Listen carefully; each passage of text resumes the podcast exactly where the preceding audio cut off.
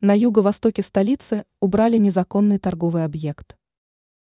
Строительство нелегальных объектов – далеко не единичные случаи.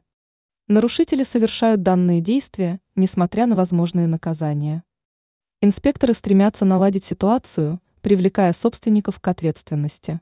По информации ТАСС, пресс-служба госинспекции по недвижимости со ссылкой на начальника контрольного ведомства Ивана Боброва сообщила о случае с торговым объектом, построенным нелегальным путем. Данный объект находился по адресу пятый квартал Капотня, владение 12А. Отмечается, что самострой состоял из двух этажей. Его площадь составляла 100 квадратных метров. По словам Боброва, территория была взята в аренду.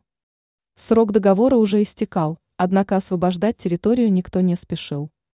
Он добавил, что пользователь незаконно использовал участок земли, нарушив все обязательства. Уточняется, что на территории велась коммерческая деятельность. По словам Боброва, в настоящее время нелегально возведенный торговый объект ликвидирован, а территория полностью освобождена.